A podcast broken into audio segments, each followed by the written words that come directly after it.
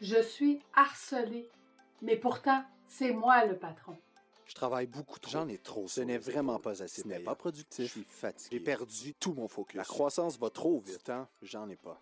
Tu es entrepreneur et au début, c'était le rêve, mais aujourd'hui, tu n'as plus de vie.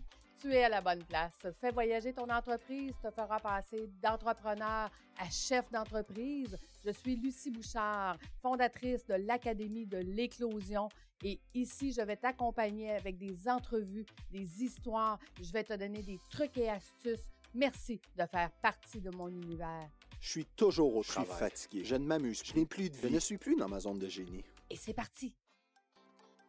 Cette semaine, nous te raconte l'histoire de plusieurs entrepreneurs qui se sentent comme ça dans leur entreprise, qui se sentent harcelés par leurs employés. Parce qu'en tant qu'entrepreneur, souvent, tu es seul. Tu es seul dans ton bureau, seul avec tes questions, seul avec tes interrogations. Et les employés sont toujours là en train de venir te demander tout ce qu'ils doivent faire. Ils doivent te demander qu'est-ce que euh, qu'est-ce que tu veux faire, comment qu'ils veulent que tu veux, comment toi tu veux qu'ils le fassent? Euh, et, et, tu sens que cette pression-là, la pression d'avoir sur tes épaules toutes les décisions de ton entreprise, fait qu'à un moment donné, mentalement, tu te sens harcelé par tes employés. Et c'est à ce moment-là que je te dirais que la plupart de mes entrepreneurs que j'ai rencontrés vont dire je veux fermer, je veux vendre, je ne suis plus capable. Pourtant, mon entreprise va bien, elle grandit, elle grossit, mais je vais devoir avoir encore plus d'employés et plus d'employés veut dire encore plus de harcèlement psychologique, encore plus de décisions à prendre, encore plus de choses à, choisir pour les autres. Les employés ne sont pas autonomes et ne sont pas capables de faire par eux-mêmes leurs propres choix et leurs propres décisions. Et si je te disais que ça pouvait changer? Et si je te disais que c'était possible d'arrêter de te sentir harcelé? Comment? Comment faire? Ça s'apprend. Je vais te donner aujourd'hui un truc le truc le plus efficace pour que tu commences à te libérer mentalement. Donc, comment faire? Dans un premier temps, à chaque fois que quelqu'un va venir te poser une question, tu vas lui demander Et toi, qu'est-ce que tu ferais? Ah, là, écoute, ça fait des années que tu les as habitués à leur donner la réponse. Donc, ils vont te répondre, ben, j'ai aucune idée, c'est pour ça que je viens de voir, c'est pour ça que je vais avoir ton opinion. Et tu vas reposer la question. Et toi, qu'est-ce que tu ferais? Ah ben, je sais pas, tu me poses la question, j'ai aucune idée, je ne le sais pas. Et tu vas persister. Tu vas persister une fois, deux fois, trois fois, quatre fois, jusqu'à temps que tu obtiennes une réponse. Et toi, qu'est-ce que tu ferais? À partir du moment que la personne t'a donné la réponse,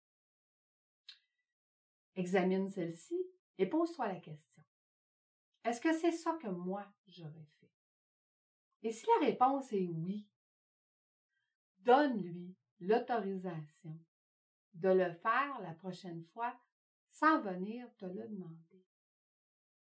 Tu vois, quand tu l'as engagé, cette personne-là, tu lui as dit, écoute, fais telle tâche et quand tu auras terminé, viens me la montrer. Et cette personne-là s'est habituée à venir te voir pour que tu prennes la décision si la tâche qui avait été faite est correcte ou non. À aucun moment lui as donné la permission de pouvoir le faire sans venir te le demander. Commence par cette étape-là. Commence par lui demander, et toi, qu'est-ce que tu ferais? Et quand tu te rends compte que la réponse est exactement ce que tu aurais fait, donne-lui la permission de le faire sans venir te le demander.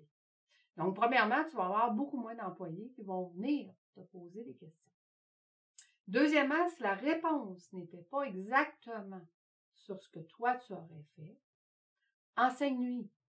Enseigne-lui qu'est-ce qui doit être fait et dis-lui, à partir de maintenant que tu sais quoi faire, comment le faire, je te donne la permission de le faire sans venir me le demander.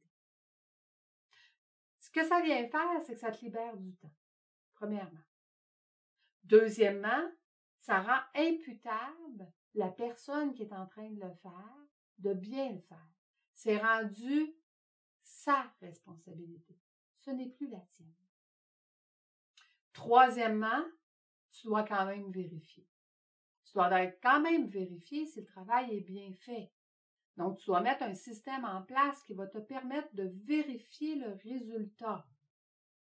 Parce que, en tant qu'administrateur de ton entreprise, c'est pas parce que tu as délégué que tu n'en es plus responsable. Au contraire, tu es responsable de tout ce qui se passe, mais en vérifiant la responsabilité que tu as donnée à quelqu'un d'autre, tout ce que tu as à vérifier, c'est le résultat.